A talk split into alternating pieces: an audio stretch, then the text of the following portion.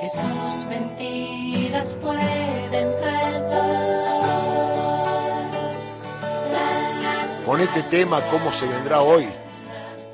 La columna de Gustavo Campana. Ramiro Marra es un provocador profesional que en la ciudad de Buenos Aires representa a Milei, su viejo profesor de microeconomía en la Universidad del Salvador, y ahora deberá pagar dos millones de pesos por orden de la justicia a raíz de una causa 2020 y a su vez tendrá que pagar un millón de pesos más a nombre de su empresa, la cueva Bull Market Broker. Eh, tres palos en total. Dos a nivel personal y un palo por su empresa. Y digo empresa me parece una palabra que le queda demasiado grande a una mesa de dinero. Empresa para calificar a una cueva, la verdad. El mesadinerista que se hace llamar influencer financiero, que está convencido que la timba es economía, fue acusado hace tres años de no respetar las reglas de la Comisión Nacional de Valores al recomendar en sus redes la compra de acciones de una empresa constructora. Empresa constructora. La infracción fue ratificada por la Cámara Nacional de Apelaciones en lo Civil y Comercial Federal. ¿Cuál empresa constructora? Vos lo veías al tipo en YouTube y el hombre, de manera ilegal, te recomendaba comprar acciones de Luis Caputo, mm. el hermano de la vida de Mauricio. Este patotero mediático salió a burlarse del monto minimizándolo como multa 2.600 dólares. Ah, dejémonos de joder, pongan, eleven un poco el monto porque multa esto. Y como sucede casi siempre con la derecha, cuando cometen un ilícito, hablan de persecución política, que es lo que el tipo está diciendo ahora, está sucediendo con esta causa. Después del fallo y buscando demostrar que los defensores de los privilegios de la minoría gozan de la misma impunidad que sus dueños, lo primero que hizo fue volver a recomendar la compra de acciones de forma pública. ¿Sí? O sea, se lo condenó, tenés que garpar, y lo primero que hizo fue la recomendación de acciones frente a estudiantes secundarios. Elevó por ahí el nivel del ilícito. Y planteó, sin decirlo, bueno muchachos, hay leyes pero solamente para los pobres. Nosotros demostramos cotidianamente que no, no importa la pena que nos pongan, al otro día volvemos a ejercer de lo que somos, títeres del poder real. Este clon libertario de Tetaz apareció en escena brindando recomendaciones para multiplicar los panes a través de su canal de YouTube, sin autorización de la Comisión Nacional de Valores. Esa es la infracción, quiero que quede muy claro, por eso es la multa.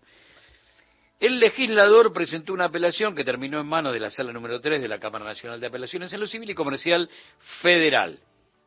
Este ladero de mi ley afirmó en la apelación que los consejos no eran diferentes de lo que pueden encontrarse en distintos medios especializados. Y agregó que las normas reguladoras hacen referencia a que la infracción consiste en asesorar en virtud de un contrato con el cliente a cambio de una contraprestación. No, la recomendación es vos no podés armar esta suerte de recomendación para que el dueño de las acciones se haga de unos cuantos miles de dólares a cambio de incautos que te siguen a vos como si fueras un pastor electrónico. Casi paralelamente, Marra, que continúa con la prédica Milei, soñando con destruir todo lo público, ahora propuso la venta o el cierre de todos los canales de gestión estatal, señalando cínicamente que, bueno, con esa guita hay una alternativa de financiamiento para bajar la pobreza. Más cínico no se consigue.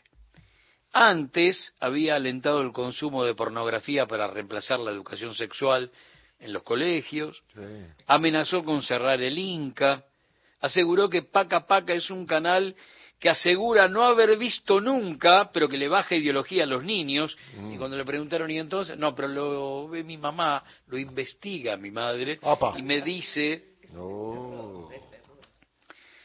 En una especie de disyuntiva absurda, dijo preferir más escuelas y menos TV pública. Opa. y con el argumento de un negocio inmobiliario que se podría obtener con la venta del actual edificio de la televisión pública, imaginó una torre de 100 metros.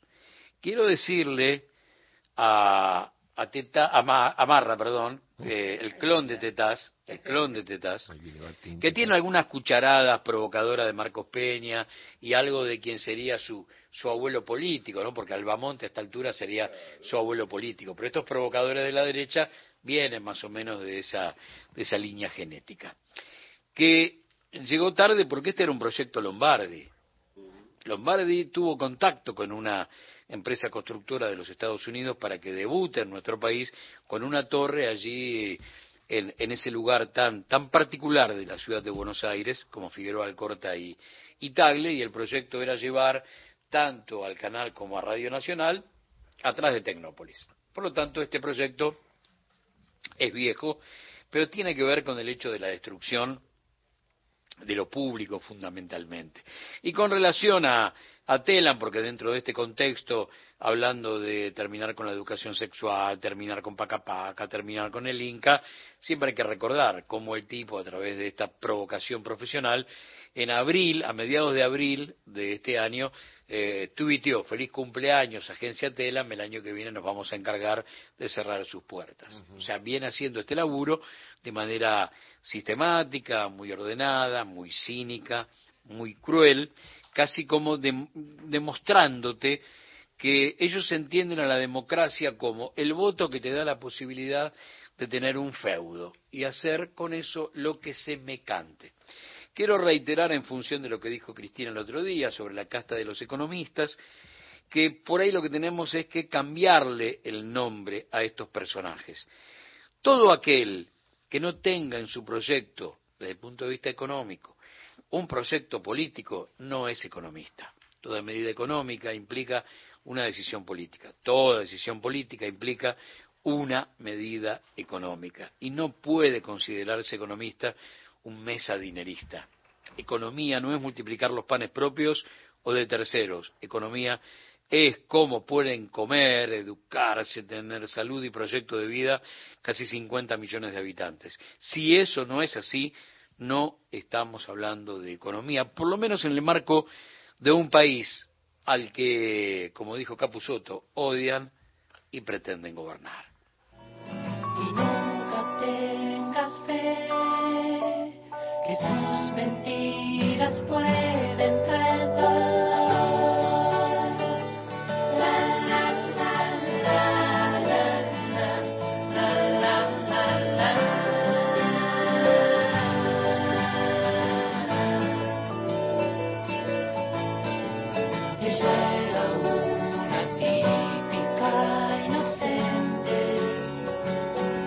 La columna de Gustavo Campana.